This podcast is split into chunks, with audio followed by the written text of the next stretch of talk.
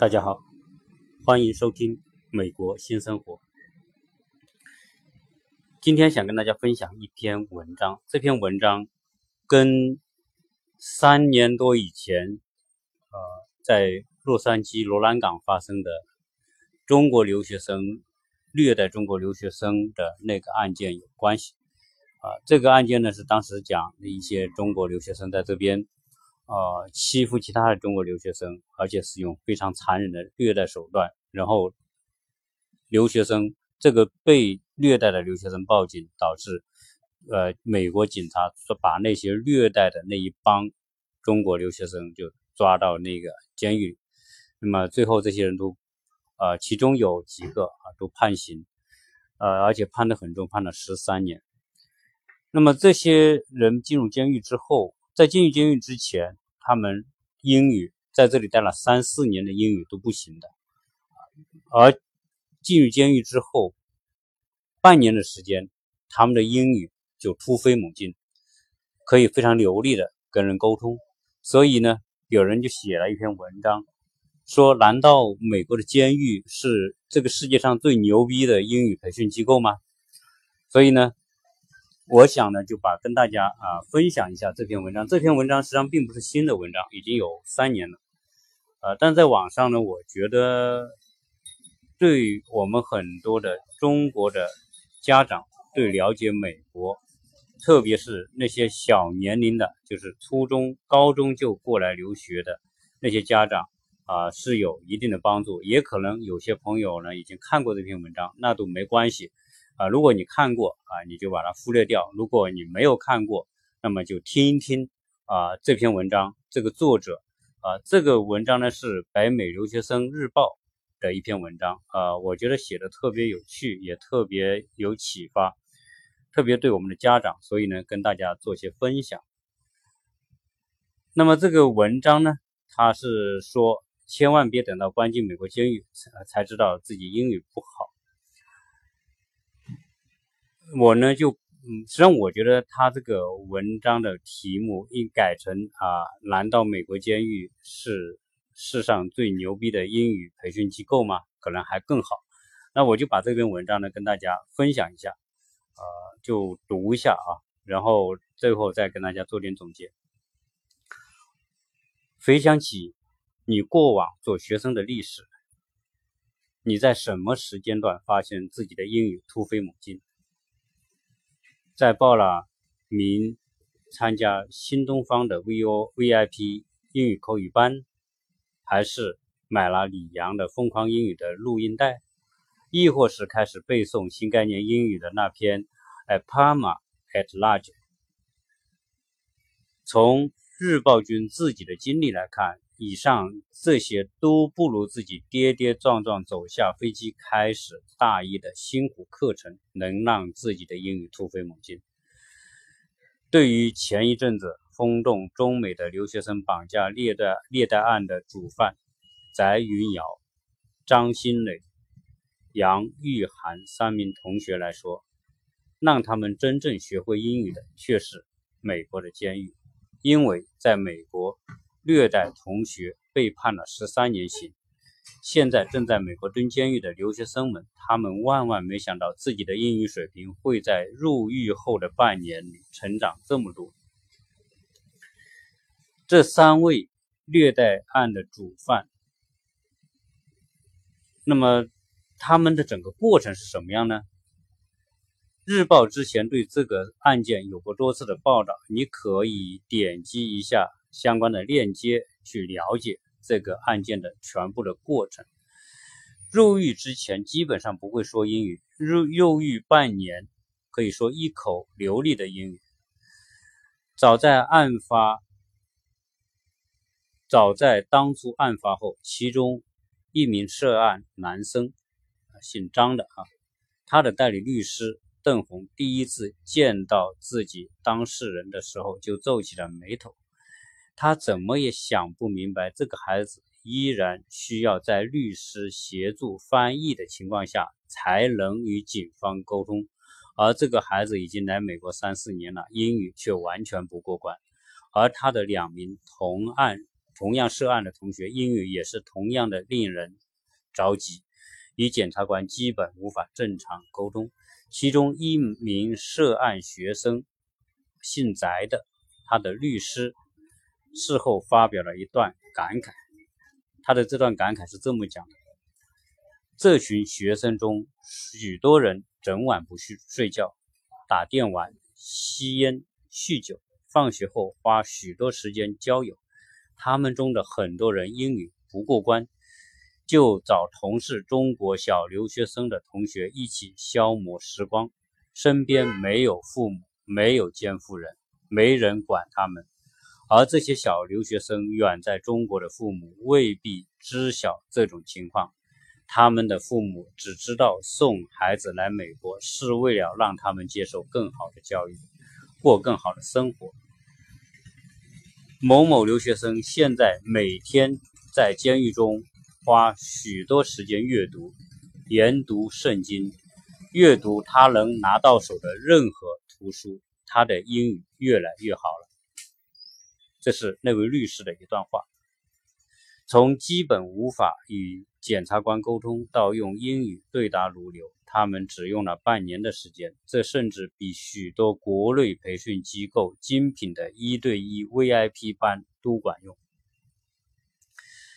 在美国，有时完全不用英文，你可以找到全中文的环境。在美国的有些地方，华人的密集度超出了你的想象，尤其是在加州洛杉矶地区。除了洛杉矶市内的中国城，还有圣盖博、罗兰港。尔湾等几个华人聚居区，这里除了路名是英文的外，商店、餐厅甚至加油站都是中文招牌。有的餐厅，餐厅干脆也连英文都没有，全部挂成中文。中文招牌，华人服务员。中文电视、中文报纸、中文网络，在这个地方生活不懂中文也可以混一辈子。一个从北京，一个北京人从国内坐飞机抵达这里的时候，早上起来站在大街上环顾四周，你还以为你到了通州呢。把孩子安置在这样的环境中，等于是放养，别指望他们能学会英语。为留学。为留学而留学，被送进野鸡学校留学，大潮下的牺牲品。这一段呢是讲，在美国有很多的很多的野鸡学校。所谓野鸡学校，就是非正规的那些学校，包括一些中学。这一段是这么讲，让很多人困惑的是，几名主犯都已经来美国有一段时间了，最久的已经待了三年时间。这么长的时间里就没有办法学好英语吗？答案是真的没有办法。当你了解这几位孩子就读的学校，就明白了，在这种环境下是根本学不好英语的。翟姓的、张姓的和杨姓的这三名中学的同学就读在牛津学校。就读的牛津学校坐落在洛杉矶市以东的罗兰港社区一个小型的商业广场的背后。该广场总共有几这么几家商户：华人开的手机专专业手机维修，Ukin 米美化美容造型；韩国人开的针灸店，八姐的租车行，一间书店，中东人开的药店，以及。牛津学校这样的商业广场广泛存在于美国郊区周围和公路边，是居住在附近的人吃饭、购物的方便选择。怎么没看见学校呢？后面那飘着国旗的地方就是那一所牛津学校。据《洛杉矶时报》描述，牛津学校的概况如下。一组由活动板房构成的可移动教室，学校光秃秃的草坪上只有三个破旧的篮球架、一张排球网和一个足球球门。学校的篮球队没有加入当地任何的学校联盟，只能自己玩。而就是这样一所学校，却被国内的一些留学中介描绘成拥有优秀教育资源的知名学校。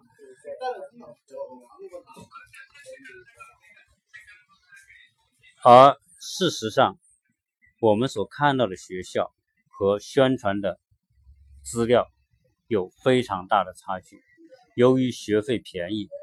且入学完全没有门槛，这里被国内对留学狂热的家长们塞满了完全不知道自己为啥要出国留学的孩子们。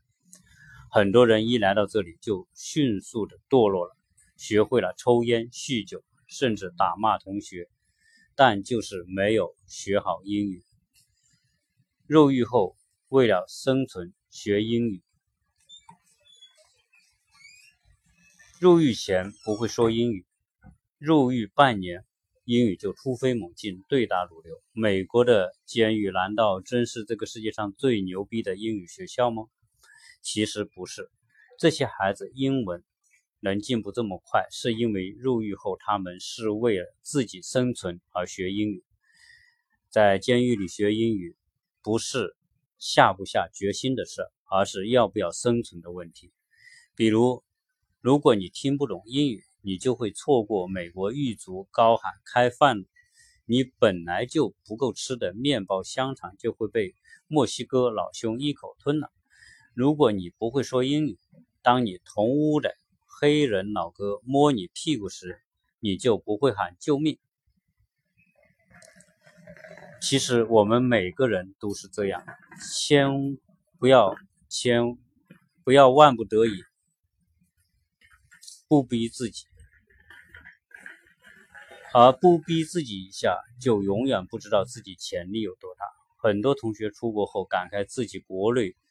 这么多年的英文白学了。大一入学第一天就遇到不少的新词，即便是在之前背诵过的单词，到了这个时候也完全没有理解实际用起来是什么样的。只有自己扔进了一个需要为自己生存奋斗的场景，才明白这里说的 “How are you” 后面不跟 “I'm fine, thank you”，不明白自己。才会明白为啥自己托福考一百一，雅思考八点五，但是一张口别人就知道你是外国人。才会意识到，当你打给美国客服，电话被转接到班加罗尔某地时，完全听不懂对方在说啥时的窘迫。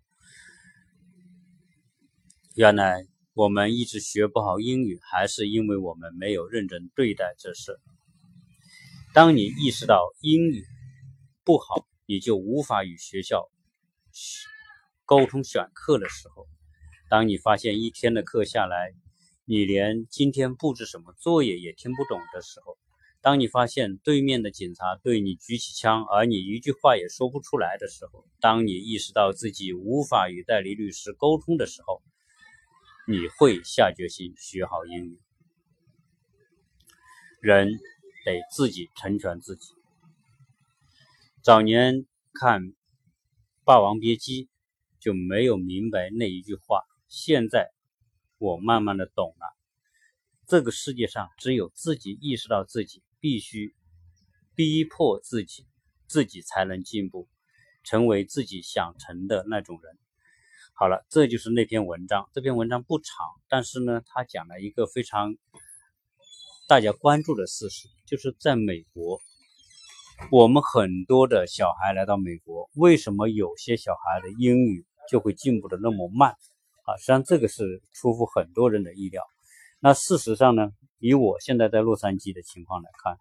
确实这些年，那么华人到洛杉矶来的非常的多。洛杉矶的华人从原来这篇文章里面讲到的尔尔湾、罗兰港、圣盖博啊。等等这些传统的华人区之外，现在华人也已经扩散到洛杉矶的许多其他的城市。很多原来华人并不多的地方，现在华人也很多。而基本上你可以出去看到非常普遍的华人面孔啊，这就是现在的一个事实。那么现在在学校里呢，呃，我们看到会有很多小孩子是初中来的，那么初中来来到这边，因为这些人来到的这些地方呢，多半还是有不少华人的，或者都是朋友介绍朋友，所以在这里面呢，就会出现什么呢？一种现象叫族群现象。我在这里也问一些小孩，就是一些在这边生活比较久的一些小孩，我说你们在学校，呃，你们跟当地的老美小孩是不是经常一起玩，一起聊天？他们说，实际上这种情况并不多。在这样一个环境，华人的孩子始终他是跟华人的孩子在一起，不管是中途休息、吃饭还是玩，他们很自然的同一族群的。还是在一起，他自然就说着我们的中文。那么墨西哥的小孩会跟墨西哥的小孩在一起，黑人小孩会跟黑人小孩在一起，白人小孩跟白人小孩一起玩。这个大体上还是这样。当然，你说在在学校，你偶尔会不会跟他们打个招呼啊，说个话呀？当然，这个还是有的。但是呢，这个都只是一种面上的必要的沟通而已，而不是一种自然的像幼儿园时候的那种玩耍。为什么在美国？要学英语，有时候即便放到美国这个环境当中，要学英语也都不那么容易呢。只有一种情况是无差别的，就是在幼儿园。所谓幼儿园，就是三四岁的小孩放进这里的 Kinder Kindergarten，就是幼儿园的时候，那些小孩子就很快彼此之间都说说英语了啊。原因是原来我分析过，因为在那么小的小孩是没有分辨性的，他本来就是一个。一张白纸就是一个空杯，你给他，你给他倒什么，他就装什么。你那种小小小孩放进幼儿园，基本上半年、一年，他的英语就非常的地道了。不光是老师说英语，主要是关键是他一起的玩伴都说英语。而且这种幼儿园的小孩是不会分白人哦，我白人小孩跟白人小孩玩，墨墨西哥小孩跟墨西哥小孩，他们没有这种分辨心，所以。在幼儿园和小学放进去的孩子们学语言是最快最快的，这是因为这种环境无差别的环境导致的。但是到了初中以后就开始有差别了，就会出现我刚才讲的，啊，同族群的小孩跟同族群的小孩玩，这个是一种很奇怪的现象啊。那么，所以在美国来说，家长把小孩放到美国，如果是那这里有几个问题，一种情况是，有些父母就是把小孩寄居在这边，比如说寄宿家庭，有些是寄宿学校，自己在国内工作赚钱，把小孩放到这里，认为小孩放到这里，他自然就会学好英语，自然就会受到美国好的美国教育。但是大家不知道，这些小孩刚来到这边，都会立刻陷入一种孤独和恐惧当中，因为来到这个环境当中，人都需要沟通。人都需要交往，他又不懂英语，这个时候他自然就会选择同样是说中文的那些孩子。那么久而久之，他们就会形成惯性，所有沟通习惯性的思维都是找这些中国的孩子，所以他们会聚在一起，这是一种没有办法的现象。所以，那么一种另外一种情况呢？那么孩子大一点之后来美国呢？有的有家长陪读的，当然有家长陪读好一点，最少是安全上性上来说是好一点，但是他也是有一定的问题。父母来到美国，就像我们现在来到美国一样，我们来到美国，你把时间他的时间，小孩子的时间分解一下，你就会知道，早上起来，家长跟他们把早餐什么做好，小孩子就上学，小孩上学可能从早上的八点钟到下午的三点钟。这一段时间他是在学校里面，那么在学校里面，有可能他老师上课学上课时间交流，他要说到英语，他要用到英语啊。但是放了学回来之后，从三点钟一直到晚上十点钟睡觉，这个大半天的时间，六个六七个小时的时间，他又是在纯中文的环境当中，所以实际上呢。啊，年龄大一点的小孩到这边，他英语始终会有点难题呢，就是因为这种环境啊，没有父母的环境，小孩子失去控制，不安全；有父母跟随着的环境，实际上呢，他的他没有办法在日常生活各个方面，他都进入一种纯英文的环境，所以他的进步也是有一定局限的啊。当然，这个我不能否定说，呃，小孩子来这边对他学英语还是有帮助，因为不同的小孩，那么他的学的速度是不同的。有一些初中来，呃，十二三岁来，那么后面英语跟本地的小孩也差不多，但是。他这个过程，就是我们可能都不会知道，十二三岁来这边的孩子，就是初一、初二来这边的孩子，实际上他可能都要经过三到四年的时间，他的语言才能真正达到跟小当地小孩接近的那种程度，而不是一来半年、一年就可以达到。那么，比我现在的小孩在这边，他已经一年的时间，而这一年当中，他英语当然进步很快，听也好，进步很快，写。读都是有很大的进步的，但是在读到一年的时候，他累积的这个单词也好，英语的相关的知识也好，表达也好等等来说，他还只是累积过程当中。这个过程当中，实际上他和其他的土生土长的这些美国孩子或者 A B C 的那些孩子，那英语还是有差别的啊。所以只能说这个过程。你没有办法回避，越早学语言越快，越晚学语言越难，这就是一个事实。当然，这里面我不是说要大家说一定要把这些小孩很早就送过来，因为很早送过来会出现另外一个问题，是这是呃我们在这边所有的这些呃朋友，在美国生活久的朋友，甚至说在这边生孩子的朋友，都给我们一个忠告：小孩子在这边长大，也就是说。呃，四五岁、三四岁就在这边的孩子，实际上他最后他中文又学不好，他可能英语学得很地道啊，满口的非常标准的美国英语，但是呢，他中文又学不好。虽然你父母是说中文，但是他最少不会读，不会写，认也不行，只能说啊，这是另外一个问题啊。所以这个呢，当然始终来说，呃，我在这里讲这个，通过这篇文章是告诉大家。啊，学语言本身它没有说哪个时间来是最好的，啊，怎么来是最对的？因为经常有些听友会问，哎呀，什么多大小孩来这里最好？这里没有最好，原来讲只有你的选择，因为你你做任何决定后面你想得到你做这个决定的好处的同时，就隐藏着另外一个对你的威胁啊，这个威胁就是说你来的早了，可能你就失去中文的土壤；你来的晚了。你的英语就没法牢固，你要要把英语掌握到一致程度，就会要付出更大的努力，更加吃力啊！所以这才会有这篇文章讲的，